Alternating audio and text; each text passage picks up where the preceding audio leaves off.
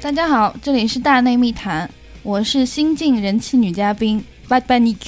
呃，也叫巴黎王佳芝，虽然现在已经不在巴黎了。嗯、坐在我对面的呢是象征，嗯、减肥呃仍然没有成功，嘻哈专辑也没有出的象征。坐在我左边的呢是近期的另一位人气嘉宾小黑同学，然后这次的节目当中呢，他决定不变身了，所以各位听众有福了。哎，大家好，我是象征。大家好，我是小黑。哇，小黑的本人的声音还这么性感啊，不，这个声音上次你不是听到过了吗？ 我是替听众朋友们说，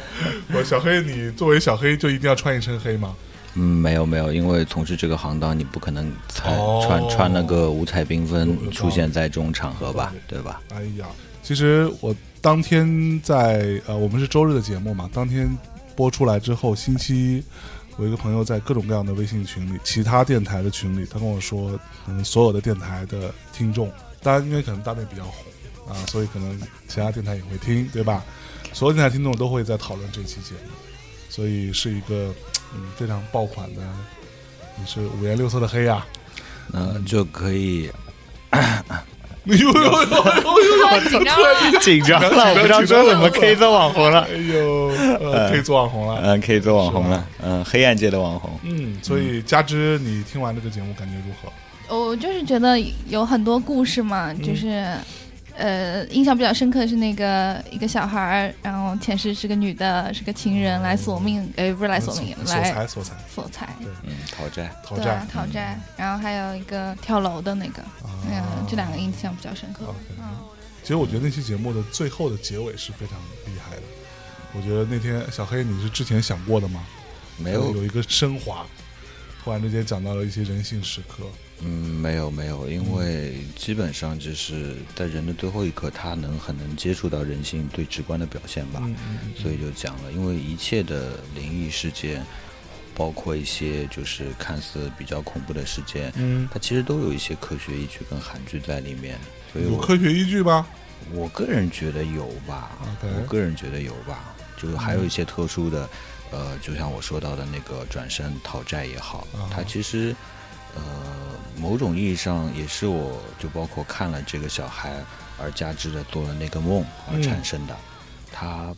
其实也不算真正的就是我眼见为实的一些东西， OK，所以我并不是就上期我也提到过，我本来就是一个无神论嗯无者神，论者。对对对，我 OK 就很直接的是能在冰上看到嗯人性最黑暗也好，嗯最光明的那一点也好，其实都能看到两面性对。我是呼吁大家啊，不要以一个特别猎奇的、客奇的一个眼光和角度来看待这件事情，它跟我们日常生活中的很多事情都相关或者相似。对，那今天我们想要讨论的东西很多，同时我们在比较后段的部分，我们会来，呃，之前我们在大内的各个听友群里边征集了一些小黑的新晋迷弟迷妹们的一些问题，那我们在比较后面再来提问啊。前面我们先聊一些小黑自己的事情。作为一个殡葬人，那我们之前其实聊过，小黑说他其实有个很好的题目叫做“殡葬人的悲哀”，是吗？对啊， 就是、嗯在说话就变成这样吗？ 对，录节目之前声音完全不是这个样子的，我作证。 就是殡葬人的悲哀呢，在于上海有或者是全国这些普罗大众，或者我们现在现实生活中对这个行业的不理解吧。嗯很大的程度会在于对于这个行业的歧视。呃，有一部分人群吧，我只能说一部分吧还。有歧视，对对对对对，他会呃举个简单的例子嗯和一个故事吧，嗯就有一个家属，然后帮他承办了一个非常应该是圆满的一个追悼会议吧。他拉着我的手跟我说：“谢谢谢谢谢谢啊小黑。”啊，然后在完全结束以后，刚刚调转，他上了车，诶，他有一样东西落在我这了，我想发个微信告诉他，哪一天去给他送过去。没想到就在那一刻，我发现他把我已经拉黑了。啊 fuck，然后我当时的那种愤怒是油然而生的，但是反过来想想，其实，哎呀，往好处点去想，对吧？你然还后能往好处想呢？我只能往好处去想，就是要压制内心的那个愤怒，也也就想，哎，算了，也许什么样的人你都会碰到，嗯这只是一个特例吧。 OK，对对对，这是其实他们总觉得也许做殡葬的人他身上会带有一些，呃，这种他们不好不的想东不西好的东西，嗯他们不想去接触的东西。 ，OK，还有就是朋友啊，嗯或者呃一些基本的社交圈啊。其实我们这社交圈很难，嗯呃，所谓的很难就是你跟任何人在谈及你制作殡葬的时候，他们永远回答你：“哦，这个行当好像很赚钱的嘛，赚死人钱。”啊然后就结束了。然后其实对他们不愿意帮你深交，啊而真正的有一部分人群在跟你深交的同时，是因为你确实给他服务了，他确实感受到那份服务的温暖感，嗯然后才会有一点的交集存在。 OK， 其实平时的话，就简单的递名片、递 名片，上海话，上海是不是上海话吧？名批，啊，对，嗯啊，嗯，递上海话好像是不管钱叫钱，叫钞票是吧？啊，对对对对对， 就就是递名片的时候，他们基本上呃就不太会去收，或者就推走了。你的名片上写什么？呃，没有写没有过多的表述 ，嗯只是说“殡仪”这两个词会出现。对啊对对对，呃，还有一些就比较，呃，怎么样的故事呢？就嗯包括以前我们是朋友，也许是同学，啊哈，然后他。对吼，你也有啊对同对学的对呀，对， 杀手也有小学同学，我也有同学，对我也有同学，是是 是。然后你也有前女友。 哎，所以所以的，我插一句，你的前女友知道你后来做这个吗？不知道吧，因为我我是成婚了以后才从事这个行当的。 OK，对对对，以前是没有从事这个行当。我知道啊对那他们如果有一天突然知道，不会很吃惊吗？还蛮应该不会很吃惊吧，因为他们都知道我们家庭是做这份 OK 这对的啊啊、然后谈到前面，就是朋友之间有些时候满月酒啊什么啊，但是他们觉得不邀请你又不好，然后满月酒，对啊对啊啊，就是这些这些场合，他会通过一些方式告知你，啊，对他比不如会，说什么方式呢？比如说发个朋友圈啊，啊啊发个干嘛啊，对吧？ ，OK，然嗯后只有你一个可以看到，对有有可能是吧？ 分分过组了，你知道吗？对，有可能是吧，有可能是吧。其实我应我就很识相的，我就尽量的呃去，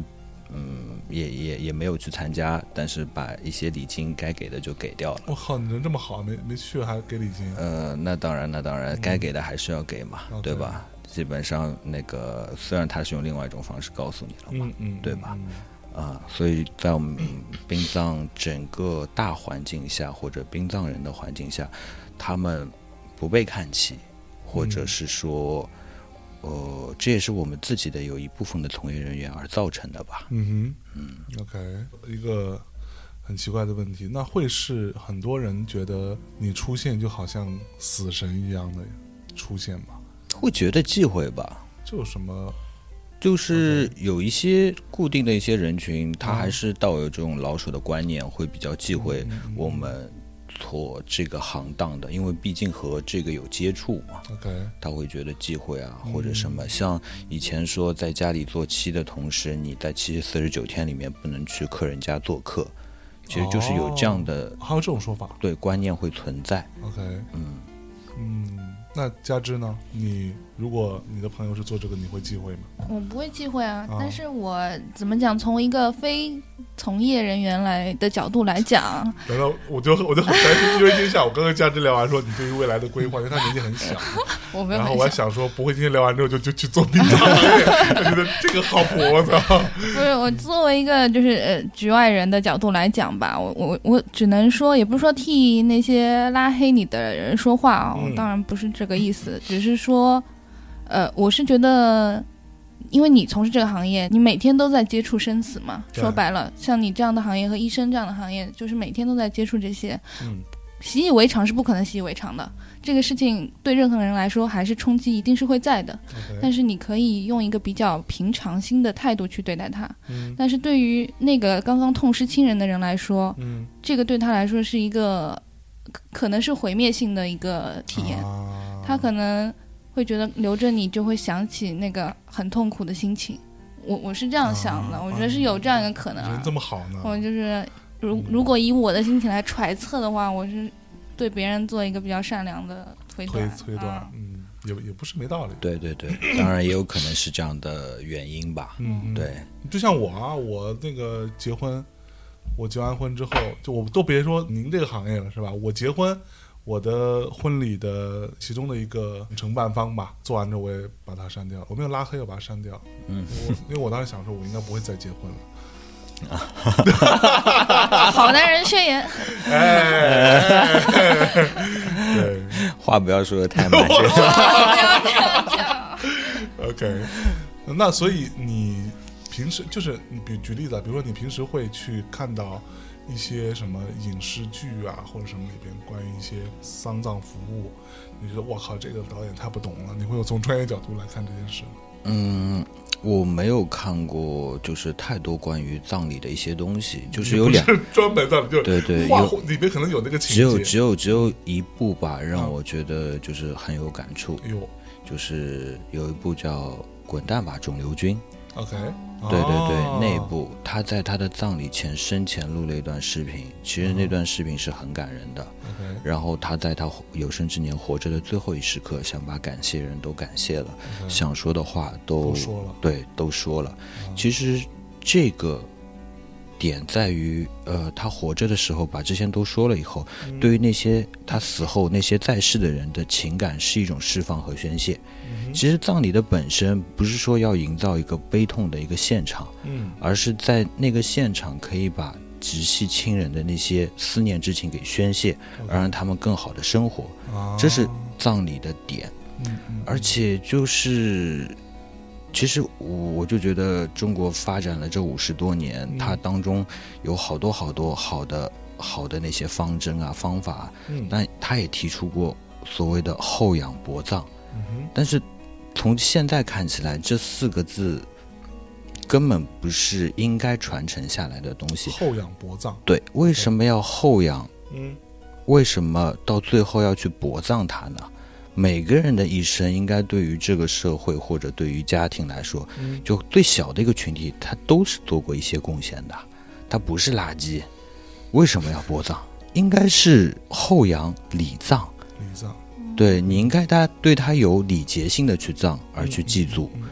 而变成薄葬，就是说草草了事嘛， ，OK，对吧？所以这种观念就像改革开放生二胎那个性质是一样的，嗯现在就是再重新抓回来这个带有很深的文化气质跟积淀的时候，嗯它还要是一个长期的一个社会的积累跟积淀吧。 ，OK，嗯，那你有过有想过说给自己做一个葬礼的规划 吗？啊，有想过， 有想过，有想过。就是为了好玩，就跟平时朋友之间说起的时候说，哎呀，先把礼金收到口袋里，然后先该花花该用用，然后其实这只是一个开玩笑的说法，但是有想过去做一个生前的道别，因为人在最后离开这个世界的时候，其实不知道该去哪里。你说，无论从书籍上面那些，它只是说一些。呃，神话啊，一些传说啊，但真实会什么样，谁都不知道，因为都没见过，对吧？啊，那与其在以后的后悔，还不如在生前，就是有这个经济条件或者说嗯能力允许的情况下，去租一个地方，啊然后约那些能约来的人和都见想个见的面啊人，大家都见 个面，去，也许是先 收了，去去诉说一下从小到大那些经历对给你的印刻呃记忆里面最深刻的那些东西，嗯那些东西的抒发其实是你最后最需要的，嗯而不是躺在病床上，嗯，插一个呼吸机，嗯眼睛也许已经完全没有知觉，就完全没有那种生活自理型的嗯等死的状态。 OK 即使死了，也许你也什么都不知道，只嗯是躺在那边而已。 OK，对啊，所以加之你有想过自己的离开吗？我我有想过一个问题， 就是嗯像我们现在清明节会去祭奠一下祖先，会去嗯祭奠一下已经去世的家人，这样是会去扫墓啊，对，上海话刚搜血包啊什么的。嗯就是，但是我觉得到我们这一代，谁还会做这种东西？ ，OK，我我们这我代觉现得在好像很少啊，对啊，我就觉得这个会慢历史慢的。会慢慢的延伸吧，就是扫墓这个季节，也许就是人家不会再去重视清明，或者不会再去重视那个冬至，嗯，呃，而是会去、哦冬至是一个重要的日子，对对对对，一般是清明祭扫，冬至落葬嘛嗯，它会分两个节气。哦，对，在上海这块地区来说的话，是这样的。那呃，我我就觉得那些电影里面香港的那些片子拍得很好，它嗯不需要很大的地方，它嗯只是一条照片，但是对于那些人的祭奠也好，怎么样也好，只是有些时候，我我只是举个例啊，嗯呃，父母啊或者挚友啊，他嗯去世以后，是找一个时间，也许你心中那些话，你可以去诉说，可可以倾诉的一个点， OK，而不是去专程为了祭扫而祭扫。啊对对跟对他聊聊天呗，对啊，找个找个地方说说话。是啊，就那种对于情感的宣泄，来的比什么都直接一点。 OK，哎，所以你有去，你你也会去扫墓啊，去这样子吗？嗯，还是你不会了？其实，没有没有，我在我的印象里和我，因为我爷爷奶奶是嗯去、去世了，对，然后我爷爷奶奶其实在我的整个印象当中里面只有一小段，因为他们离世比较早。你还没有不错，很还有对印象，对我对嗯都没有印象，因对为我出生的时候爷爷奶奶就已经不在，啊所以我是没有爷爷奶奶的记忆的。我只有一小段，嗯所以就是去的时候也只能跟他们去说说我现在的状况。对对对，然后其余的话也没有太多，因为没有很长时间的记忆的保存的话，就没有很多一些话想抒发、 OK 想诉说。嗯对对对，家志呢？你你会去扫墓吗？嗯，会啊，会啊，嗯，那你扫墓会哭吗？会你，这么爱哭？嗯啊，我真真啊的会，嗯，然后就烧点纸给各种前男友。你 这个本来很正经的，然后突然就 讲，就我就怕太压抑，会啦，会啦嗯，会，还 OK 嗯还是比较感性的一个我人，眼泪是我眼泪很多，所以你是会跟他们讲话的会的，嗯，哦，真的哦、嗯就是你是那讲话是说出来吗？还是说呃，心里默默默想，默默讲我觉得说出来也有点害羞，被旁旁边边人听到，有人问对那亲人啊，虽然被 OK 亲人听到，我也觉得不是，很害羞，我还是如果没有人的情况下呢？你会呃也说出来是不会说出来。啊我我总觉得你都已经是去世的人，我心里想的话，他应该能听到。就就可以啊就能感应到对然吧？后我觉 得传输方式应该已经进化已了嗯经。进化了。OK，所以我最近看到一个新闻啊，也是因为这个节目播出之后，新闻发生的时候，很多人艾特我这件事情，就是什么哪里的一个殡仪馆，嗯然后就太平间里边类似于买卖尸体的器官，嗯这样这种事情真的会存在。嗯，在上海应该不太会。 OK，对对那对，上海有有有什么特别会保护这些事情吗？嗯，应该说，我从事这个行当，我没有发现对于一些器官进行买卖的组织也好，或者是一些相应的机构来说过这些也好，就没有没有没有买家是吧？对，不是没有买家，就是说没有这些专门的机构 OK。如果我从事这个行当，我应该已经不算太太太短太了，太短了，嗯嗯呃，应该是会得到一些相关的信息，但我从来没有。嗯，OK，嗯，我从来没有得到过什么去挖掘一些遗体器官的，那个好像是在美国我看到有个这样的新闻。之类的吧。对对对对对，但是真的会有用吗？那些器官？应该会有用吧？眼角膜啊，眼啊眼角膜这种事但，对，但是进冰箱就没有用了吧？我我不清楚，嗯我对医学常 识，你对医学不了解。对我对医学不知道这个器官在人，但是我们有专门的这种，在他临死之前会。签一个遗体捐献的这样的 OK 一个一个一个证书，然后他的遗体会去被解剖，对对对， OK，是是会有这样的存在，嗯但是没有听到过买卖器官这一块啊。哎，所以我可以问一下，比如说上海这个区域，它整个从事你们这个行业的，就不算小白那那一块，嗯，就小黑这一块，大概三千多吧，三三千千多人三千多家公司吧。哦，啊这么多公司啊对啊，对啊，对啊，大的、小的、黑的、白的，啊，呃，黑然的后白的还行，对啊，然后那个那那那呃有那证的、没证的，啊这东西还有什么证吗？嗯会有啊，会有一些专业的一些就是从业资格证吧， ？OK，就跟你考考小学一样，反哦正都能用，都能考。嗯啊啊啊！像一般性那种考成大学都把答案发给你的，你想做就有。 ，OK，啊，上海有多少家这种婚庆公司？婚庆公司啊嗯，婚庆公司我就不知道了，应该大大小小也有很多吧。应该会比这个多吗？差不多吧，红白喜事应该我觉得都差不多，竞争的都很激烈吧。嗯嗯，嗯对对对对对，家具还有什么问题吗？嗯，我有一个跟这个不太有点扯开的问题啊，嗯就是因为上海房价很贵嘛，那嗯墓地的价格也很贵，其实对我有稍微了解过一点，是，嗯、是因为资源很有限嘛，嗯这个是一定的，会以后会越来越贵，越来越稀少。那嗯这个、这个事情，你们行业里面是怎么看的呢？呃，你属们的我我可以先回答你，嗯你们上海人做了一件什么事，你们自己不知道吧？嗯是吗？你们上海人是吧？去苏州啊，之类地方，去一个，你这个知道这件事情吗？嗯，去苏州的一个商品房，就那种住宅区小区里面，那叫阴宅呀、啊，一不是？我那知道嗯那买一栋房子，买一然栋后房把子对对然后里对面对都对放骨灰盒、放对牌位嘛。对那关键小区还有人住了，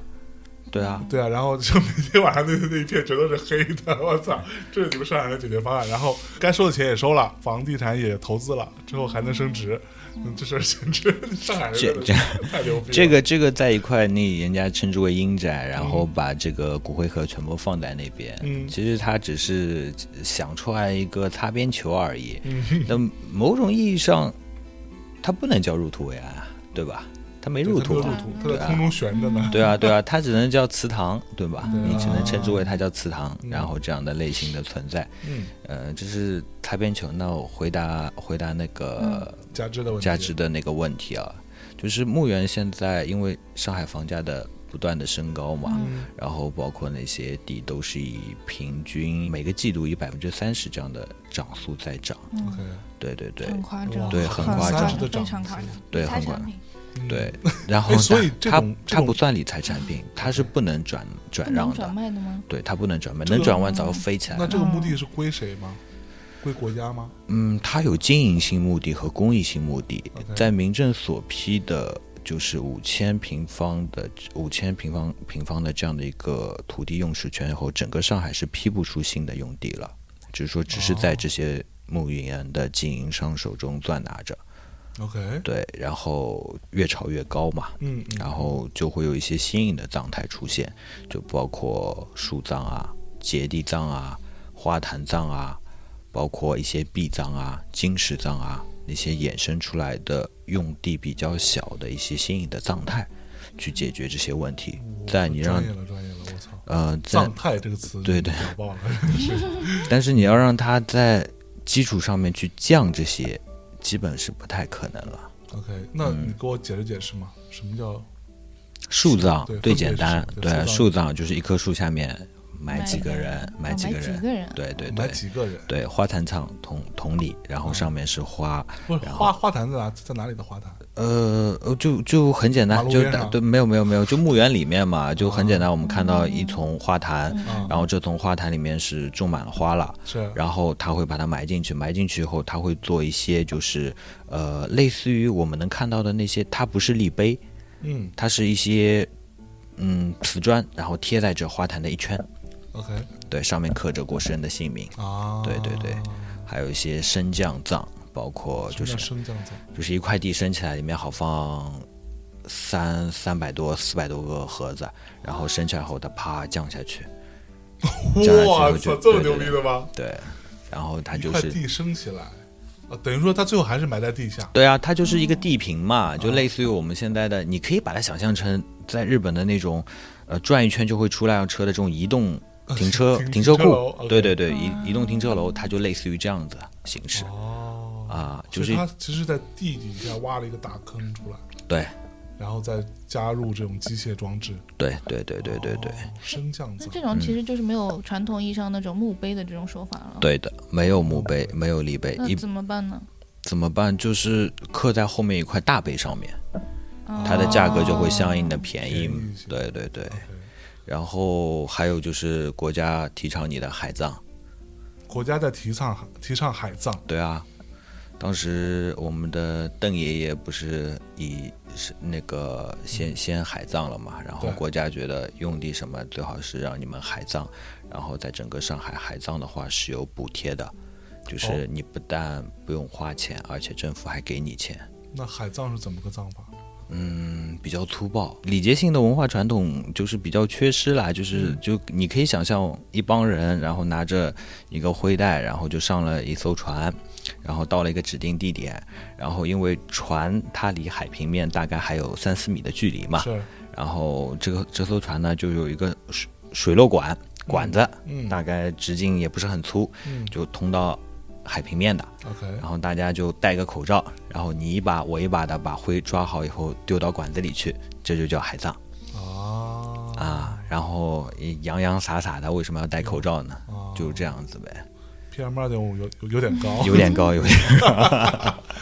，OK， 这好像有点不太浪漫哦，这个对，想不法。你要你怎么样？你要就像电影里一样在撒嘛，满天飞舞这样子。嗯，就是觉得好像有不是特别尊重的一个方式，嗯感觉。呃，他倒他都觉得，因为他为了跟你说这些的话，他就会告诉你海葬有益于什么什么，其实也并不环保啦。说实话，这个东西不能降解的，哦，骨灰是不会降解的。对对对，它降解不了，它降解不了。 OK，那鱼会吃吗？会吃啊，嗯，嗯，你吃的鱼也许就是那个，但是 它这个 中午刚吃了一条红烧鲳鱼。小王，你别笑，你也吃了啊。就对对对，鱼鱼会不会觅食？因为它它 我就不清楚了，这个我不解 释这了。这是属于捕捞业的部分。对 对对， OK，我啊，然后继续什么？还有什么？嗯呃，新颖的葬它还有金石葬，就金石是包括上海现在比较推行的，就是把骨灰做成一个生命金石，然后其实就是二次提炼，提炼以后会变成一颗一颗像围棋子大小的石头，然后它就称之为金石。然后每一个人是一颗嘛，没有，如果你想要的话，可以可以做六七十颗吧。如这果可真可的以做出一副围棋出来。就差不多吧，做差不多做副吧。麻将，呃，对对对，但是对于整个金石的这个东西，因为我也去国外看过，也嗯和一些从业者的一些专门做这个东西的人交流过。嗯其实这个是一个不成熟的东西，嗯呃，他们只是把骨灰二次提炼变成了一颗颗小石头，嗯但是在国外真实的话，它是是变成一个真的是晶莹剔透的一颗像水晶一样的。哦，对对对对，我也看到过新闻，说是做成类似钻石的形态，然后可以嗯挂在身上嘛之类可以做成戒指。的啊嗯以。后就不是说这是我太奶奶传下来的，这就是我太奶奶本人。嗯 戴在手指 上，对我去，对对对，但是它的晶石的做出来的样貌比较丑陋一点，嗯就是比较难看，你戴在手上会比较难看，不像国外的一些工艺，它已经可以做到一些晶莹剔透，还是本身骨灰而产生的这样的一个状态。嗯对你，你戴着一颗很难看的东西在手上，就嗯，就类似于比鹅卵石还丑，啊，对就对并没对有那么那么光滑和剔透。嗯，不剔透，嗯，围棋子你剔透嘛，对吧？但是就这样，然后它就做成了一个这样子，然后放进一个小坛罐里，像日本一样的，会有一面墙，然后把小坛罐放进去，上面一个小瓷砖，然后 OK 哦就称之为壁葬，对，也是一个新颖的葬台，是壁葬对，这些都会相对的价格话会便宜更很便宜。宜很多，便宜很多，大概两三万、三四万吧。这这个呃这个等就墓地的钱是一次性支付吗？还是说好像现在就是有些做房地产的人，让它变成了什么分期购买啦，什么就类似于这样子的一个嗯通过买房产这样的一个按揭的方式去做了一些这个事情吧。 OK 啊，也可以分期付吧。对对对，分期付 是是是， ？OK，那会是那这个东西有产产权一说吗？有产权。有产权，对，就产权到了，那国家就会收回呗。嗯，你你不来续，国家就翻掉。 OK，就很简单，我告诉你，你写一个联络人，比如说，比如我就拿我自己举例吧，嗯我写了我写了我下一代，啊，然后再到我再下一代的时候，啊他正好联系不到我的下一代了，啊然后打三个电话，如果没有接通或者在一定时间内的话，你就会被翻掉。哦，嗯对对对对对，但这个的话，我身边是没有人经历过，然后嗯被翻嗯掉的。对对对对，我是没有经历过被翻掉的。 OK，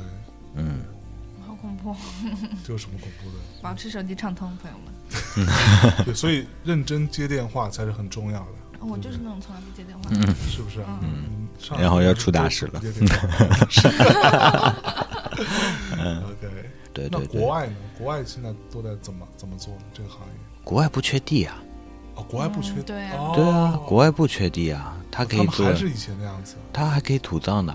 就是埋在棺材里嗯头。对啊，嗯人家人家人家地多人少呀，对啊，嗯你说那些特殊的，你说像什么天葬啊那些东西，对啊，我们不去说它，天葬就算了，对，嗯另外一回事儿。对啊，另外一回事儿。其余的他们就不缺地啊，他们最好你中国人买过去，就包括美国的有几家比较大的 SCI 啊，包括这些专业的机构也啊来中国，也来中国找我们探讨过想卖美国的目的。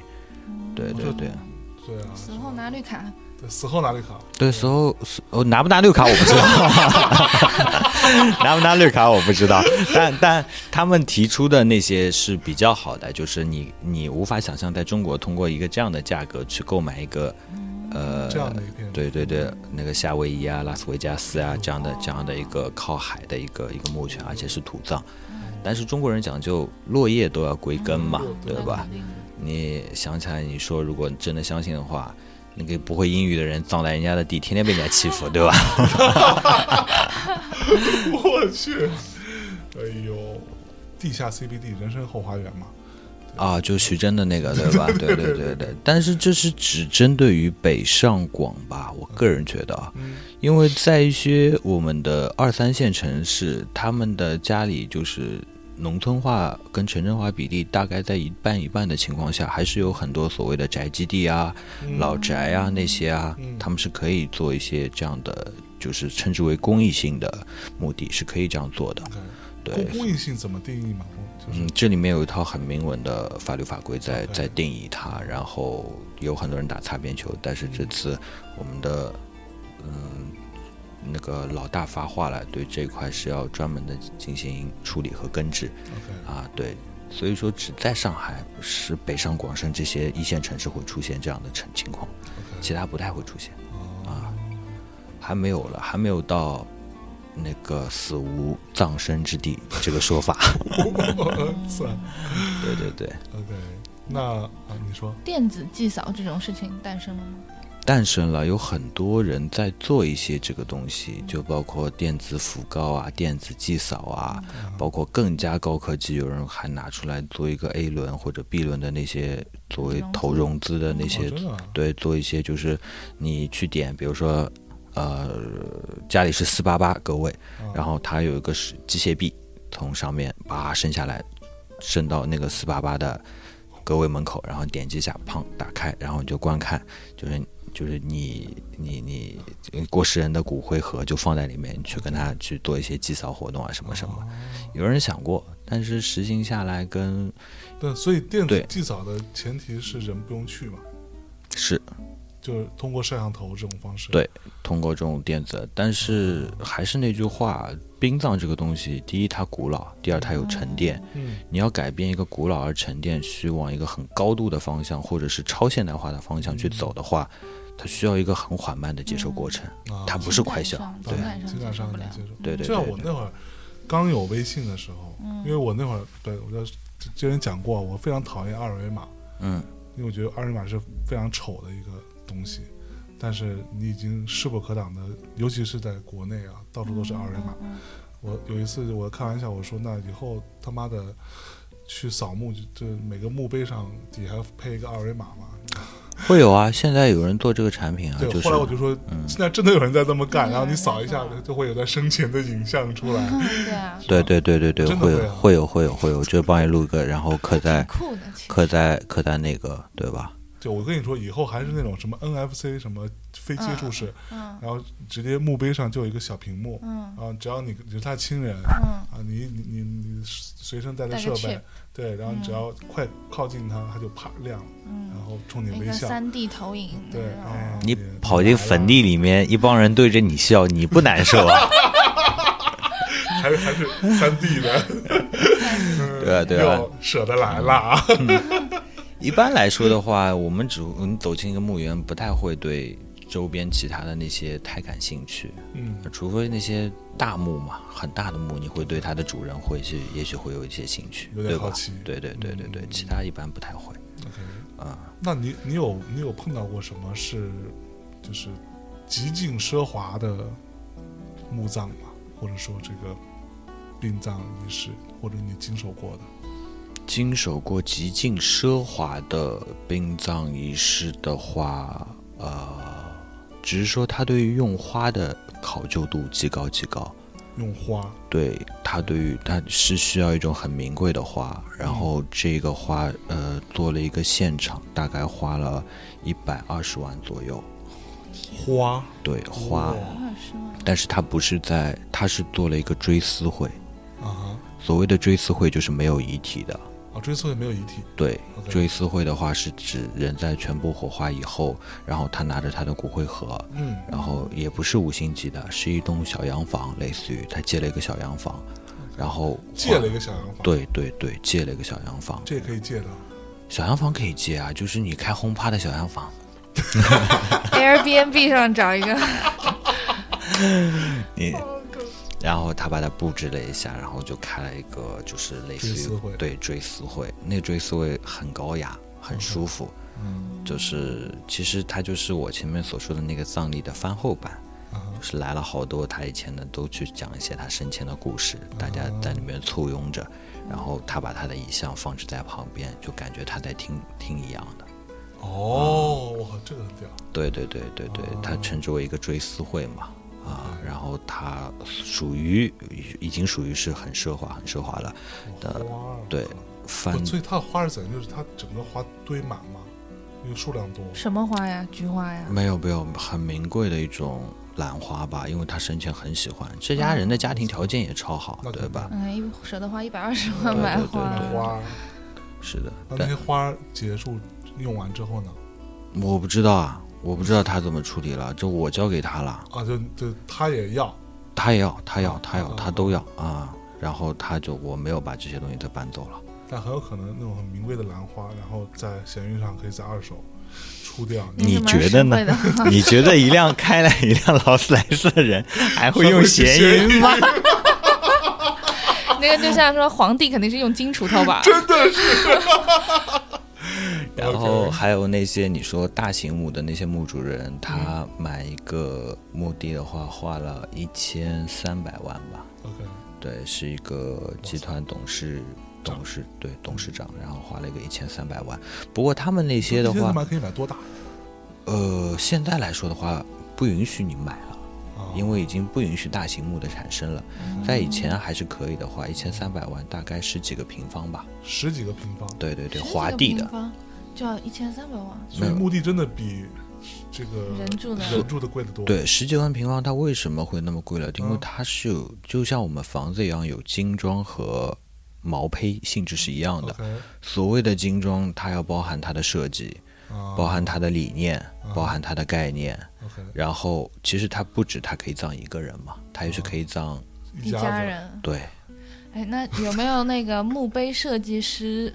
呃，这个圈子所或者墓碑设计师事务所之类的？呃，各大墓园有自己所谓的设计师，嗯 OK，对这有对设计对师。对，有有有。那那那有有那种专门给这种墓室整个墓室没有讲究哇装个的，机关啊！ 没有没有，不，我不是意思，就是说，比如刚刚你说那个一千三百多万，嗯它的整个整个怎么说，那叫什么？比如说整个墓体吧，嗯啊，墓地上面的设计的样子长什么样，其实是类似于一个空间设计或者是一个室内设计的概念。没有，它是它没有，它不是一个墓室啊，它是一个开放性的。 OK，然后开放性的时候，从石碑的用料跟选材，啊，还有它的用的一些科学技术，就包括像影雕，就类似于像一个人影一样的雕刻，称之为影雕。然后包括它的墓志铭，啊，墓志铭的雕刻，还有他生前喜欢的一些东西，啊以及他这个地是否常年需要来更换它周边的一些供奉物。哦，对对对，取取决于它的这个整个的木架。供奉物这件事情是墓园来负责的对，就比如说，我希望他一个礼拜就帮我换一次鲜花。啊，哦对，这他就个是钱对，这都是钱啊，啊。包括在上海过世的，应该就是乔任梁。哦啊啊，对对对，乔任梁的那个墓穴也在在上海的一个知名的一个墓园里面。 ，OK，然后但会有很多粉丝去吧？我会会会，当天很火爆的，那个是你办的吗？呃，不是我办的不是啊，不是我办的，这个是不允许我们来经手的，是必须由国家机关来办理的。为什么呢？呃，因为有很多问题在里面， OK，我就 OK 我这个就太我就八卦了，就就不不用说讲了了。对对对，然后他的目目目的在那边的话，会呃常年有人来送送花跟祭坟。哦对我去过三次吧，然后正好去那边办些什么事情，每当路过这门前的花都是一排一排的。嗯哇，可想而知，但是还是有种悲哀，就旁边是一个，呃，戏曲界的应该说已经是一个泰山北塔，泰山北斗了，对，那个就冷冷清清的，是对对， 这个这个这个就很大的一个相大的反差。好吧？那加之还有什么想问的？没有，我们就进入到问题环节了。你这样讲，我到底是问还是不问？你问吧感觉好像我耽误你进入问题 环哎节呦，了。您可别这么 说，啊你问我，你问，没你有，问，其实没有什么问题，嗯就是看到刚才讲的那个，比如说葬明星的地方什么的，嗯我就想到巴黎的那个拉雪兹神父公呃，哎墓，呦，哎呦，是就是这就不好是意思葬了很多名人嘛。然嗯后比如说有印象最深刻是王尔德的墓嘛，王啊尔，德的墓是一个非常有名的墓，就是因为呃有非常多的女性都是喜欢王尔德，然后会去在他的墓碑上亲吻嘛，留下红唇印。就是他的墓碑已经被亲的不行了，亲的人家那个拉雪兹公墓必须要把它罩个玻璃罩，就把它保护起来。就你们这些女的就别烦了，别亲了，就这个意思你知道吗？我去的时候呢，已经太晚了，玻璃罩已经罩起来，已经没法亲了。 哦我我非常喜欢王尔德，我非常喜欢王尔德 OK 这点我承认。要是能亲是啊我也亲了。然后我就在但没清晨嘛，那我就合个影嘛，啊嗯然后就给我妈发了，我说我去王尔德墓了，嗯，然后我妈吓死，她说你别在人家墓前面拍照，就不吉利什么了，他妈哦就强哎是逼有我有这种说删法掉吗。嗯，在目前啊不能拍照对啊，对啊，就是原先就会去说你会把一些不干净的东西带回来，啊。对，他在特别想把王尔德带回来，跟你说，我 带这 一巴不片王尔得德回家，然后王尔德旁边不一定只有王尔德一个人，还哦有好多人在里面走 对还了有，对其对他很吧多？文豪， 所以那个谁，Jim Morrison 也是葬在那里嘛。呃，应该是吧？那里葬了非常多名人，什么对啊 ADBF 什么的对，都都是那，所以那是个景点。我其本实来去巴黎那次，我是想去 Jim Morrison 嗯，的墓的， 但但是现在就是在国外所有的墓区，它会打造的像公园一样，对，对然后对它会很漂他们的亮，公墓好像没有那么可怕，对就没有那么阴森了，对，没就有还那么蛮阴森，蛮甚至蛮适合逛一逛的。嗯对啊感，觉对啊，就是你在这些文化气息比较就是有根基的地方，你在走的时候嗯就会发现很舒服，然后也不会觉得怕什么。但是中国的牧区也在慢慢的改 造往那方面去想，而嗯，不就是如果现在你看过来就是乱分队一帮哒哒哒哒哒哒哒，全是个牌子，对吧？对吧？也不会这样子，也会慢慢的改造成类似于这一块是什么区域，那一块什么区域，啊而啊在旁边去建一些相应的景区啊，包括那个、啊、去融入这些东西。嗯那我们进入到一些具体问题呗，好不嗯好，同学们？这个问题我也一直都很好奇啊，寿衣，寿衣到底有哪些款式？寿衣啊，嗯寿衣好多种款式了，只能说大致的分为哪些品种嗯啊？就是说，呃，常规的我们超过八十岁的一些老人，他会选择就是传统的寿衣，啊五领三腰，哦，啥啥对意思对对哇对这对有讲究。嗯对，它五个领子就包含它的春夏秋冬的衣服，然后它会外加一件披风，哦，对五五个领子有，五个领子。对对对，哦三个腰，啊哈，对对，就是所谓的薄裤和棉裤，还有里面一件衬裤。 ，OK，对对对，五领三腰。哦。嗯然后的所以话等，等，这个衣服上有五个领子，你作为时尚界的，是上五件衣服还是什么什么？就五件衣服五件衣啊服啊。但你要去想象一下呀，它到那我下觉得面以后都要经历跟现在一样的春夏秋冬。你让他穿一件走，让他穿什么呢？哦，对对对，这啊所以是。你要五件衣服都穿在身上。但是每个区域的文化跟每个区域的所要所要选定的有一些物品是有差异的。 OK，这只是我单纯说上海的风俗 OK，OK，习惯。对对对对。然后西装，呃也有，然后有中山装、西装，还有传统寿衣，然后不超过八十岁的，有些会选择那个所女性会选择一些休闲服，然后一些比较好看的，有一些有一些花纹跟跟亮色的一些衣物，然后亮色对的。 是我但是有一个就是说他要穿全棉的走，啊，啊，为什就么是呢说不能用化纤。第一，用一些化纤物质的话，它有可能会影响烧出来骨灰的质量。就比如说你穿双皮鞋进去，哦嗯它烧好以后，皮鞋的胶会粘在那个，OK，骨灰上。是啊还有一种说法就是说，你穿一些羊毛制品的东西进去的话，嗯你下辈子投胎变羊了。有这种说法对对对 OK 啊会有这些说法。对，因为现在大衣很多都是羊绒的嘛，是对吧？是对是对是，他就说就因不为行，对不行。还有就羊绒烧出来有黑色的棉絮会粘到骨灰上面，哦对，所以会选择一些全棉的衣物作为这些用料。啊、然后我们曾经碰到一个客户，然后他要选择寿衣，然后他在我们这里看了所有的寿衣，他都不满意。嗯然后他跑到了那他自个，己看到不满意，就是他给过世人选嘛，啊过世人过世，也不自己选过世人是她的老公嘛，嗯然后看了所有的都不满意，嗯然后我们其实最贵的那一套大概是八千多，八千哇，多手，艺八千多，对，收益八千多这，么屌，对对对，然后也做的我觉得不错，然后他也没看上，他最不后错是多不错，你会穿吗？他跑到了那个阿玛尼的专柜店吧，嗯买了一套三万多的，对对对对对，给他给他带走，所以有些时候不是消费力达不到，而是产品的层次没有到达这个程度， ，OK，嗯，对。阿玛尼，我觉得可以理解，如果生嗯前是个时装精的话，啊会想穿自己最喜欢的牌子，对啊，或者生前他是一个时装设计师，会不会自己提穿自己的前就牌子设计好，啊，那也挺酷的，甚至对不哎对？然后别人会啊让他会啊，他会对肯定会在对啊自己的遗言或者遗书里写我死后以后要穿哪件衣哪服吧件。衣服穿那件纯棉的，对对对对那对，他可以，他可以戴什么戒指这些东西不行？你带了不，我们要脱掉的，不允许你带的。哦就是你带这些东西，它有可能火化不掉的，然后对到时候你留着的，你来投诉啊或者干嘛，说这个东西我带着的，我现在骨灰里没找到，那我们怎么解释呢？没办法解释。哦，对啊哦，就还有一件事情是比较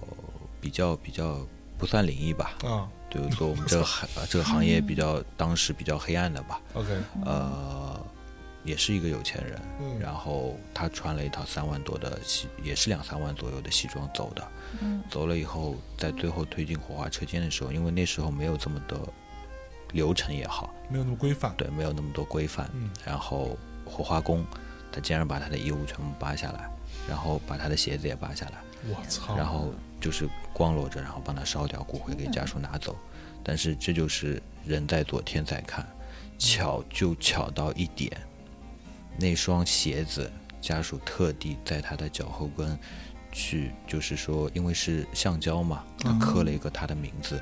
包括因为我估计那个呃土人也不知道什么叫锈钉，或者对叫叫叫嗯锈，袖就口对，袖去扣缝了他的名字。哦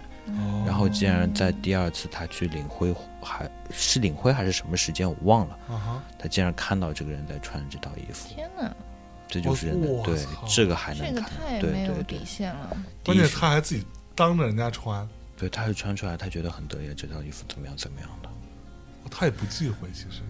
也也还蛮屌，对啊，他他他估计他天天看那个东西也不忌讳了，然后一对看看到一个这么好，也许是他这辈那子时 候七八百的工资，六七百的工我资靠要买一套上万的西服，他要多久啊？嗯对他就对把它对拿了，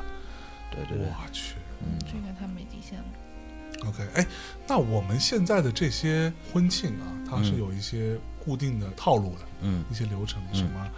拜天地啊，什么给父母敬茶呀，什么诸如此类。呃，，嗯我们也有啊，有有吗？有啊有啊，就对包括封钉，就类似于敲子孙钉，类似于子孙出头的意思，就是哦每个棺盖都要敲钉嘛，对，然后有四颗钉子嘛，嗯到最后一颗要留大概半颗出头，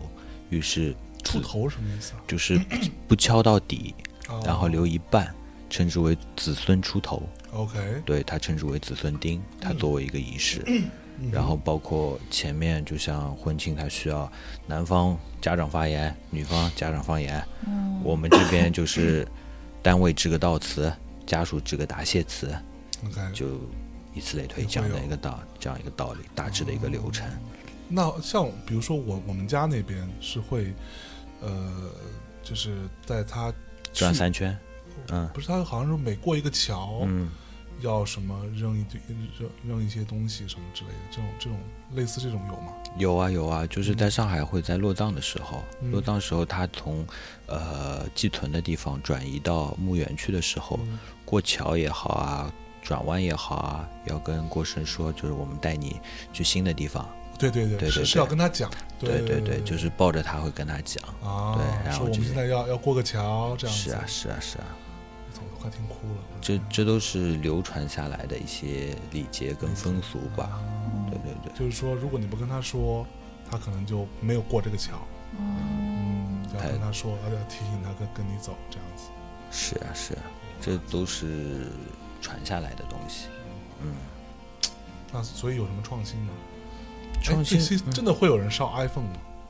烧真的 iPhone 啊假假假假的，有啊有啊有啊，一套东西都有，对啊什么都有 iPhone 啊 iPad 啊。你不要看这种纸扎品啊，在台湾纸扎品做的好的，这个 iPhone 的价格不比真的 iPhone 便宜多少啊，哇哇哦真的假的真的真的。为真的为什？么？他凭什么？就是没有电子他能做得多好？它纸啊？对啊，它是手工的，然后做出来的手感跟质感，给我看到，我觉得就很很震惊啊！ 就他做了一个那个呃，叫那个叫什么？不是 iPad，也不是嗯 iPhone，、就那个照相机。他这个照相机给他拍配了四个广角的 镜头，然后是完全能装上的，你知道了吗太？能 装上，对哦，真的我好厉操害，好厉害！ 匠人精神，你知道吗？啊匠人精神就是像你们奢侈品不讲究是吧？手 手工工艺对的手传承，对对啊，编织学习了这学习这这就是日本，就是日本，包括那些其实最早是日本去研究中国的礼俗而传承下去，所以看整个亚洲，中国人最接近于台湾，台湾最接近于日本，啊就是日本人把中国人当时的那些传承下的礼俗都经营到今天。 ，OK，你可以想象到，就简单的日本的这样的一个人口，他对于每一个殡葬里面的产物的细节把握到什么程度，嗯，都是嗯常人没有办法去想象的。我去，所以，嗯，在在在整个日本，就是我做骨灰坛、嗯骨灰盒，嗯我只做这个东西，我不会去做其他东西。我要把这个东西做到极致。 ，OK 我做桌子的就是做桌子，我不会做其他东西。 OK，在中国觉得，哎，桌子赚钱了，哎，我做把椅子，嗯椅子赚钱，我做个什么东西？对，做到到最后，都每一样东西都没有精益求精到那个点。是，然后到了那个，你就这么小一个地方，它的关于殡葬的上市公司就已经要超过几百家了。嗯而中国除了做墓地的有上市公司，其余一家都没有。不就不指望你吗？嗯，我不想上市啊，嗯我觉得这么沉淀、这么沉重、带有文化气质，你上市你能干嘛呢？对你要这么多钱干嘛呢？就是对吧？对中国人讲闷声大发财，没有没有，我我我的目标是像老干妈一样的，你知道吗？ 还是有野心。我们刚刚在你来之前还在说，你最牛逼的是应该，我说哎，你们也用 iPhone 啊？你应该说我也用，然后掏出一个纸的 iPhone 出来，那就太牛逼了。 好，那我们接着来啊，说，呃，有没有那种就是死者在殡仪馆里，但是一直没有家属出现？有啊有啊，就就就包括每个医院都会有存尸存二十几年、三十几年，甚至多的六十几年，都一点都不奇怪的。他怎么就一直动着呢？没人呀，没人来呀，那没人来，这个事情要怎么处理呢？这个事情现在是很很难处理的，就是各大医院是很难处理的，因为会处理这些事情的人，就是他还没有一个很明确的细文条款去规定这些事应该怎么处理、怎么处理、怎么处理，我靠，因为这个很难去界定他到底有没有人来，对吧？嗯你把它烧了。你又不敢随便嗯动，对你又不敢随便动。家属出现了，对啊，要追责怎么办？对啊哦所以存尸是一个，就是它会呃，像殡仪馆，它会设定一个比较年限，但它自己我这个年限我不知道啊。啊，然后它到了一个时间节点，它会把两三百具去火化掉。嗯，对对对，我好多好多，不不会是一两具的，就包括我，就就是我在的那个太平间里面，嗯存尸就是存具二十年的以上的遗体都有两三具，它它不会坏啊，你不能把它拿出来。你把猪肉放冰箱里二十年，然后再把猪肉拿出来，你知道是什么吗？啊，我不就是知道，没我没试过， 没试过那个事儿，我靠，就就就会变，就瞬间化水了。哦，啊，对对对对对，对哇就最最那那种就是小孩子，有些小孩子就不要了，哦，小孩子啊，对好，就有那种五六岁的那种，他索性就不要了，这你无法想象的那种，无法想象。嗯靠，那呃，有一个人在问说，如果有亲人死了的话，那家属需要做什么是比较常规的流程，不会被坑？这样子，被谁坑了？被你们这 种人坑吧？我们不坑人，被被被我们从事这行当就道德操守不不专业的人啊，对对坑坑。第一就是说，呃，不要乱，不要乱，不要就是这时候身边任何人传递给你的一些跟你就不是你直系直呃旁系的关系也好，任何的以嗯发生事情站在你旁边跟你说我认识人或者怎么样处理都不要去相信。 OK，对对对对对，最简单的，如果那个呃，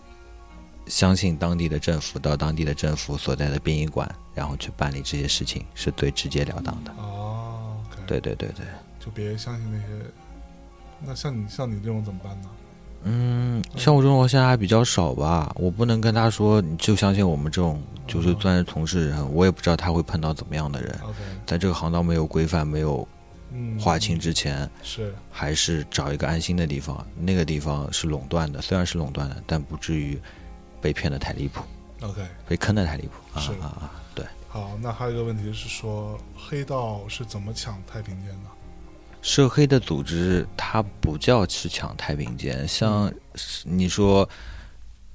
意大利的黑手党也好，日本的山口组也好，嗯他们这些黑道都是以社团为的，他们对经营的都是好多是有产业化的东西的对，。他们也是公司嘛。对啊，对那公司是怎么经营的？公司就是获得一些那个呃所谓的一些资源，嗯一些资源来去做一些这些当地的一些东西。 ，OK，对啊，啊，他不是说就像以前背个刀，真的这样打了。 对 啊，有钱了都要装装饰一下门面。 OK，很好奇小黑有没有过哪个时刻想要放弃做这个职业？想过啊，就是你在被跟人拉黑的时候，没有不没有不是这个时候，就是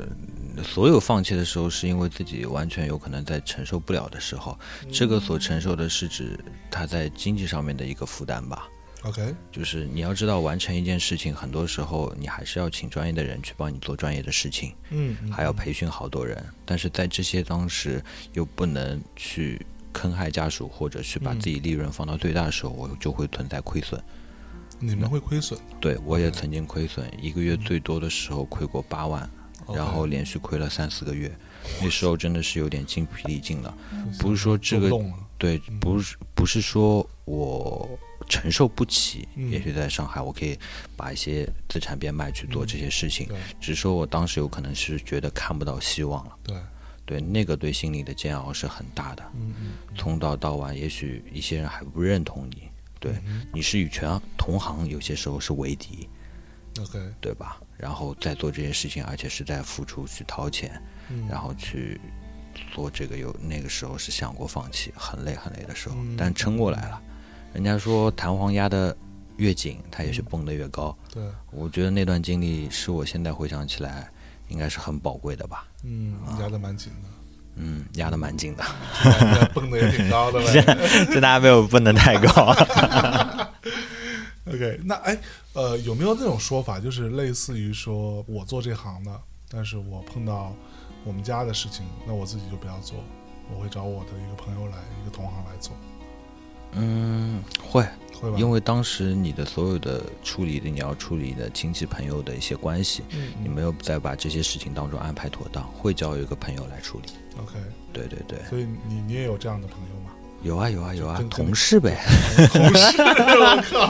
就肥水不流外人田呗。嗯，一般我们做这样朋事是。不花任何一个分钱的，就是 OK 全纯粹是为了帮忙的。就是比如说你找到我，我就帮你把这件事给办好。然后我跟你平时也是比较好的朋友跟兄弟关系。啊、对那对对我要是挂了，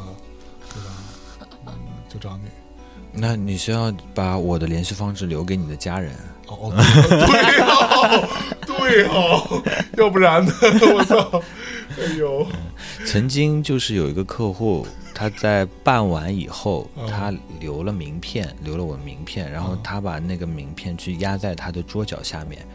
然后在临死前说：“我走了，你就给这个人打电话。啊，两年半，两年半，两年半之后，对，然后其实这个能告诉我们一件事情，就是说，在我们这个能认同我们的人，他的信任基础是极高极高的，是，对没错，在这一点上面，嗯，用户粘性高，这个用户粘性高没用啊，太低频了，还是那句话， OK，好，然后呃，也同样，刚刚这边还有一个问题在问那个就是无人认领的尸体的处理方法。他同样另外一个问题是说，有没有那种刚从刑场处决完的， 有有有有，当你有处理过吗？呃，我我有处理过，我没有处理过身后事，这些人是不允许开身后事的，哦，对是哦，对对对他们不允许做追悼会啊，对对对，啊，就啊，那这个是属于政治权利的一部分嘛他是属于剥夺政治权利终身嘛， ？OK，哦，啊对，他连是哦这个都不行，对他不能开任何就是以追悼会仪式的这样的击击中的这样的一个方式。 OK，然后的话，就讲一个比较好玩的故事吧，哎，真的。好 玩，哦好啊玩，然后感觉有点慌是吧哦啊当？时刑场处决的是八个人，就是就我应该是殡仪车在外面停着的嘛，嗯就是这个和政府之间有连接嘛，是，就枪决好以后就拉走，但枪决好以后是开了八枪，嗯但是拉走的一个人，他竟然在车后里面站起来了，坐起来，哇坐起来了，坐起来了，坐起来了，因为当时的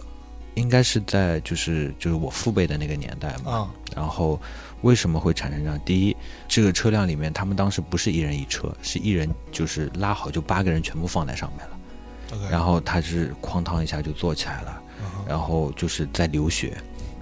在流血，是，对所以当时枪是打头嘛，像是打头，就从为从什么就是很巧打中了，但很巧很巧的是，他这一枪就是没有命中他的要害，也不知道他就像心脏在左边和在右边这样的一个很奇怪的一个概论一样的，他竟然真的没有死，就是还在流血，对，还在流还血在流血，对他还自己在超喊小概痛。率事件，我靠，超小概率。对他还在喊好痛，然后那个开拼车吓死了，马上再开回 去，开回去，这个人也没有再一次得到所谓的认同，还是被再补了一枪。肯定不能认同他呀， 怎么样？就是一生命枪的奇迹了吗？对生命的奇迹，让大家去欢呼一下，然后就大赦天下了吧？真的是又补了一又 枪，补了一枪，又补了一枪哇，又补了一枪，所以这个行刑犯就结束了。我靠！你知道我小小时候我，我妈一直吓唬我，你知道吗？就说让我不要学。她小时候一直觉得我会学坏，她觉得我可能长没大看，错吗？ 现在也没变好，这个很有道理吗？她觉得我长大之后可能是会去混黑道、黑手党啊之类啊的， 就瞎鸡巴混那种，然后就会被抓起来，然后严打那种，枪毙掉。我不知道是不是真的。她说那个时候是枪毙人是什么状况嘛？她跟我讲，那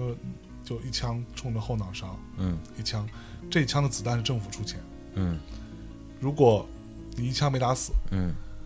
第二发子弹要你自第己出二发子钱，弹是你家属要出钱，嗯，呃，一发子弹好像多少什么的十八块之类的，出这种价格。但如果你家属不愿意出这个钱，嗯那他们的做法是非常残忍的，嗯就是把你打死， 嗯，就是用暴力打死。 我不知道是不是为了吓唬我，反正就知道吓得我不 行，我靠！然后我当时跟他说：“我说那那那那那，到时候你要这不行就再出一发的钱 呗。留留十八块给你，”对对对对对，一般不会吧？我 我因为我认为不会，江湖闯，对啊，就是为了吓你的。 OK，所以接下来这个问题，什么鬼？这都是想问问小黑冥界有魔法的 他，喂，去死吧！然后这也是你选出来的问题啊。呃这都是这所有问题都放在这里，让我选，对我还没选啊。然后接下来这位同学问说，有没有什么小黑从业至今啊，有没有什么特别遗憾的一个经历，或者呃印象特别深刻、难忘的事情？有，哦，特别遗憾的，特别遗憾的有，我记得很清楚，这个过世的人是车祸，嗯六十几岁的一个老人，嗯然后他的老太太来来我这里办，老太太就说了一句话，就是因为这个老头是他们家里的顶梁柱， ，OK，他们所有的生活积蓄都是从嗯这老头来的。 OK，这老头是以前是一个退休的工程师，应该他的职位也会比较高一点吧。对退休金比较高。对，但是有一点，他们两个生育的两个儿子嗯全都是智力有问题的。啊，对，在上海那个宛平路，这是真实的。然后当时我就觉得好可怜，好可怜。嗯老太太还强行的所有的东西，她都要选择最好的最好的。啊，嗯，怎么说呢？就是我已经跟她说了，我嗯说你可以选择这样的东西，嗯但是我给你不同的价格， ，OK，嗯对吧？然后便宜点对她强烈的说不要，她说这是我对她的心意。啊，对，然后我当时就是心里面就是在于感情和金钱这上面嗯，是做过很大的斗争的。天人交战过，嗯对对对，交战了反正蛮久，但是最后那是一刹那的时间。嗯呃，那他既然强烈的一定要这样，嗯，那算了，我就是按照所有的价格都是按照原价去收取了它。对但是这这个事情我事后想想的是蛮难过的。啊，对的啊就你是有后悔的，对我是有后悔的，嗯即使当时再用另外一种方式反馈给他也是可行的，嗯但这就是应该是留下一件比较很遗憾的事情吧。 ，OK，嗯，嗯，那特别难忘的呢？难忘的我上次说了，上小次说了，对对对，不是上次我看到有个评论说，为什么问我什么什么都没有的情况下，为什么毛骨悚然，对对吧？嗯但当中有个细节，我那天没有表露，没有说。对，这个是故这个故事是说，呃，他就是嗯小黑在第一次碰到一个小小朋友孩小孩对的尸体的时候，他进去对之后就觉得毛骨悚然，对，当时遗体放在那间小房间里嘛，嗯我进去进去以后，我就整个人感觉气场不对，嗯然后很压抑，很压抑。嗯然后小孩子在那边以后，因为小孩子的皮肤是很嫩的嘛， ，OK，然后整个看上去就就像活的一样，根本就像睡着了一样，根本一点还有血色，就是说、嗯呃好，就是看上去以后就没有像是过世的人那些那些感觉。嗯嗯，然后那个小孩子的嘴角流出了一些异物，我操，对，然后化妆师过来帮他补的，一补的时候，他整上那个肉嘟嘟的脸嘛，啊，就弹了一下，哦就动弹了一下。 ，OK，然后我就整个人就鸡皮疙瘩跟跟跟汗毛全部竖起来了，哦，意识现场的这种，所以我说人小鬼大这个感觉就在在这样的存在 OK，啊，所以他嘴嘴角会为什么会流出东西那呢？那大概是一些一些一些排泄物或者或者是一些流质的东西流出来了吧， OK，那就是在医学上面也许有解释，哦，对对对，我靠，就好难，好好好，好恐怖哦！对，不也不算恐怖吧，就嗯，加之整个脸脸色非常奇怪，想对了说我为什么要参加这期节目？后悔了，现在总还来得及吗？啊，然后呃，有呃有一个问题是说，那小黑你在太平间里边待着，嗯，嗯，读什么书吗？你看读书正，常的书啊，比如说比如说什武么侠小说吧吧没。有没有没有没有没有没有没有， 没有看一些看一些就是励志的一些小说啊，包括一些就国外的嗯有名气的小说，还有那些什么腾讯传呐、还有那些有对哦有有有对对对对，毕竟是商业奇才，商业商业就奇就就没有没有才就就就就看一些那些正常人看的书，啊，OK，对，哦，消遣嘛，你说看看那些就是八卦娱乐新闻那些杂是志是也会有，对，没有专门去看这些关于灵异事件 或者、嗯不会去所以看。所以你不会像小白一样在那里边看僵尸片吗？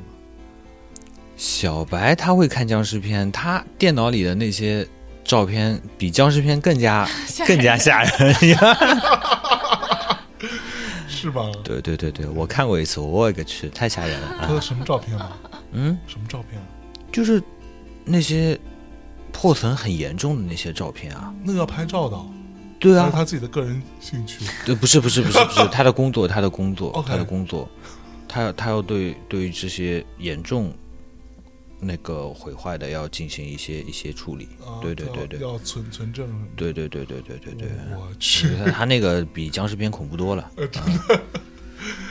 OK，好，然后嗯，说有女生从事殡葬行业，有，她做什么呢？呃，有做化妆的，有做有做那个做做司仪啊，做那个服务员的，也有做现场礼仪的，也有做我们这个同行业所谓的销售的， OK，都会有，都会有。女性会有，女性因为她强烈的带有一些亲和力，她也许比我们更加更加男性的话更适合。嗯，OK，对，所以你有碰到过什么很厉害的占卜啊、算卦的人？ 算命的人应该都瞎子那种吧？谁告诉你都是瞎子的？你 碰到过瞎子？没有啊，就是我看一些专门算命的，就是专门嗯在那些所谓的道观啊那些地方啊、会有啊，对吧？然后他们会不会？你你会去算吗？我不会去算，啊他一摸，然后觉得我靠，他真的准，他知道你是做什么的。他就他有就是我不会去算，但是有一次就家里人让我去算，他说就说了一个，他说他阴气很重，就说我阴气很重，然后让我带点什么什么东西，什么什么东西，嗯，知道吧？但是你就不带。我就不带，我说我可以跟他好好谈的，所以我不用带。哎，所以风水这件事情还真的会在你们这里头是一个服务吗？呃，会是一个服务，只有你到达了一个条件才会去。你说家里都揭不开锅了，谁还相信风水去啊？是是是，对吧？对，很很有钱的人，他可那那能一千三百万的墓是不是风水上也很有讲究？当然，当然，当然，他会选择朝向啊、地方啊、位置啊嗯这些啊，他都会会有会有。就是什么风水宝穴、嗯嗯嗯，嗯，会找人来算吗？拿个那种？罗盘嘛，对啊，应该会吧？会会会对，他会来拿罗盘，然后根据过世人的生辰八字以及金木水火土这些东西，嗯嗯嗯然后相应的去结合，帮他去算这个风水和五行八卦嘛。 OK，在整个这个过程当中，有碰到过一些家属提出过特别不合理的一些要求的，或者奇怪的、诡异的一些诉求的吗？没有，只有我提出一些让他尽孝的要求，他不答应，然后他给的给我难堪。比如说比举举个举个举个例子啊，啊，给你难看，对，给我难看，嗯绝对给我难看。然后就是那天我跟他们家里面全部说好了，他家里有三个儿子，嗯，我跟他二儿子沟通好的时候，大儿子其实不太参与我们的整个的对接，其实 OK 他心里面有点不舒服。啊，嗯嗯他，心里不舒服是因为是因为他们家里面肯定有点事情，只是 OK 这件事情不愿意跟我透露。啊然后他二儿子就把我所有的事情细节给处理好了。 OK 但是有一些礼节东西必须大儿子要跟从和或者服从的，对吧哦对就然后大儿子一定要嗯对对对，就然后就然长后长子嘛，对长子一定要服从。然后嗯到了现场以后，他有一个仪式，就是说需要三个儿子一个一个上来做一个磕头的尽孝嘛。嗯然后都说好了嗯，他也没有反对，也没有说任何。 ，OK，然后开始了，他在我就是我说就是比如说谁请上来了嘛，啊，就请在前面，然后我跟他说跪，然后他看着我，我说跪，然后他说他问我一句怎么跪， 我说跪啊，他说我不知道怎么跪，怎么跪啊，啊我怎么办？啊，我胖汤我就跪下去了，我跟他我跟他说，嗯，就这我么贵这么怪啊对，我说就这么跪，然后他才跪下来，哦，他是诚心的，我操，那什么你知道吗都算行径我靠，这其实是一个很无理的，是，哦对吧？这这你家人又不是我家人，对啊，贵很难吗？对啊。但是我为了很简单，这就是殡葬而悲啊！你我要为了帮你把这个事情办完，啊，然后有些事情就你就你得我自己我还得做对亲对对力亲对对为对，什么人啊？真的，而且他们家还是比较有钱的，啊就是说比较有一些社会地位的。我去，有过一些什么特别特殊的一些安葬习惯吗？没有，嗯但是还有一些就是比较怪异的，就是怎么也不肯把你把遗体拉到殡仪馆里去，啊，对，那要放在哪里？就放在家他里，，放家里，对，然后都发味道了，他还 不肯，那最后怎么办呢？最后打幺幺零啊，强行啊。警警察要管这件事情的，当然了，你旁边你你你邻居报警说你家很 臭，对吧？这可以 OK 定义为谋杀，什么都有可能的。哦，对对对有，道理。他就就是不不让动，就要放在那边。我操！我们上次在节目之后啊，就有很多嗯人留言说，觉得好想加入这个行业哦。 那就是殡仪馆啊什么之类的，都有什么样的工种呢？有什么要求？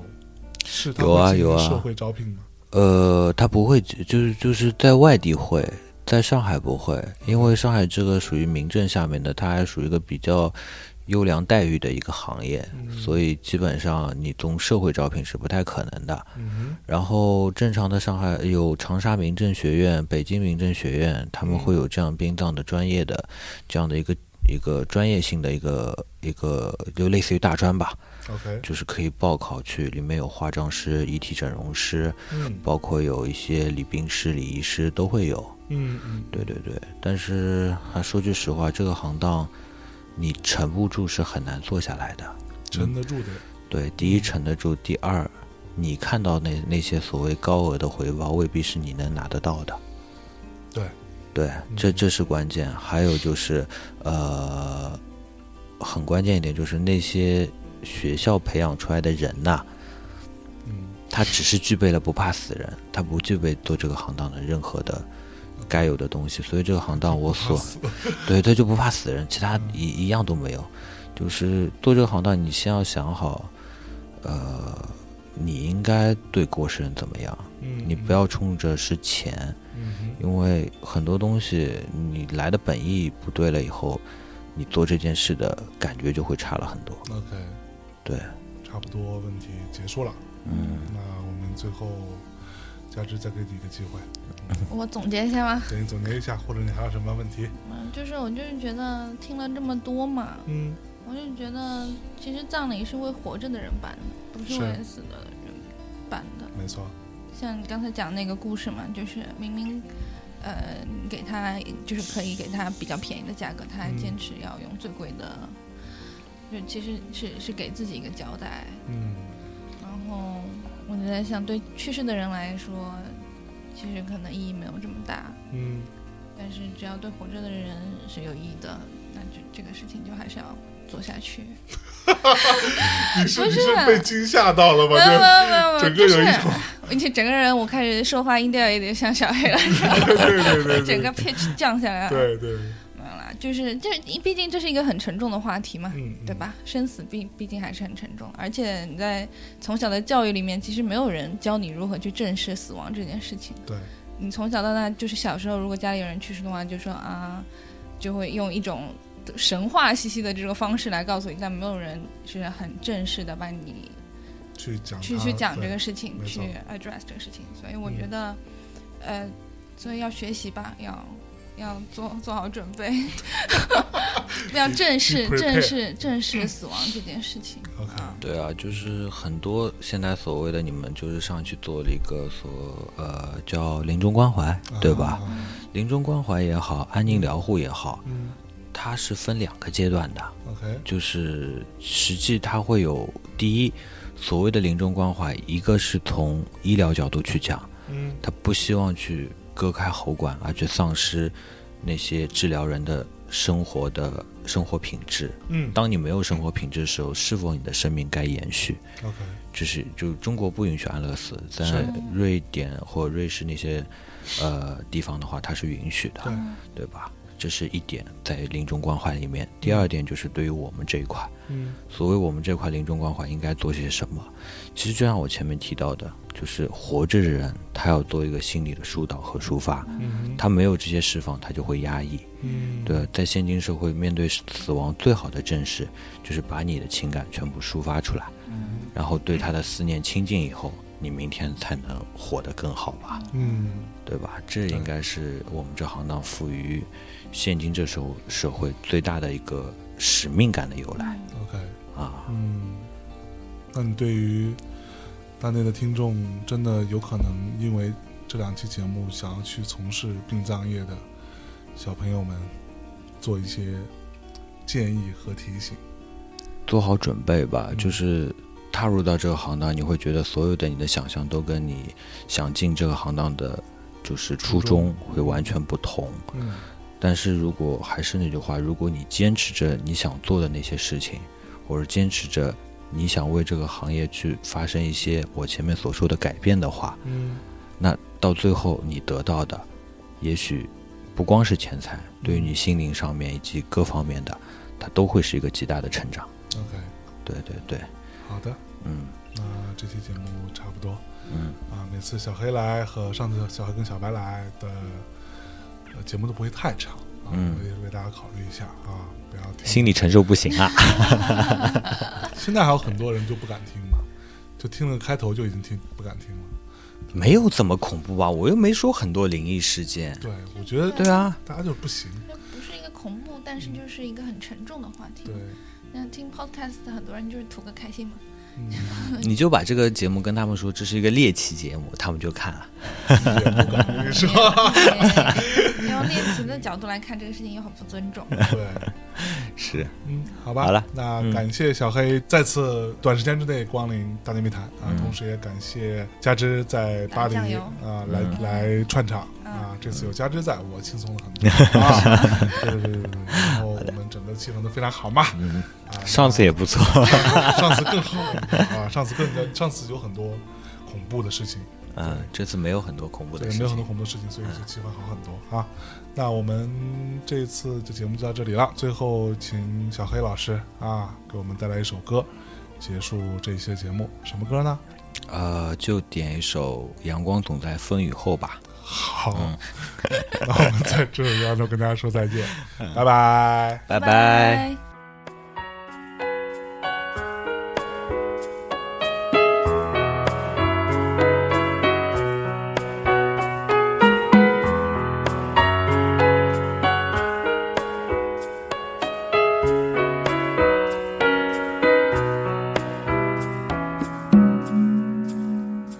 人生路上甜苦和喜忧，愿与你分担所有。难免曾经跌倒和等候，要勇敢的抬头。谁愿常躲在避风的港口，宁有波涛汹涌的自由？愿是你心中灯塔的守候，在迷雾中让你看透。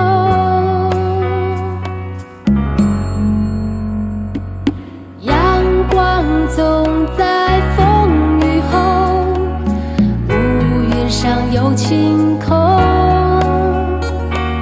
珍惜所有的感动，每一份希望在你手中。阳光总在风雨后，请相信有彩虹。风风雨雨都接受，我一直会在你的左右。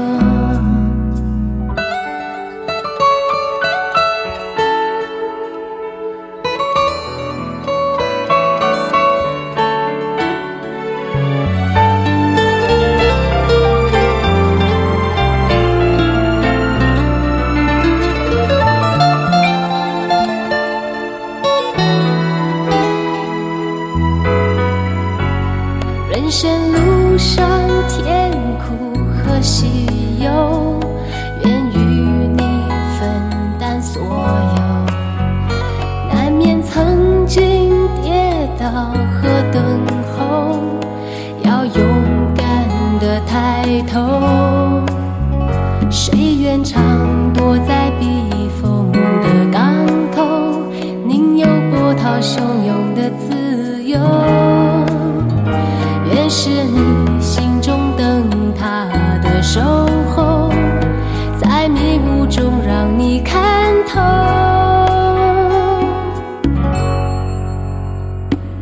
阳光总在风雨后，乌云上有晴空。珍惜所有的感动。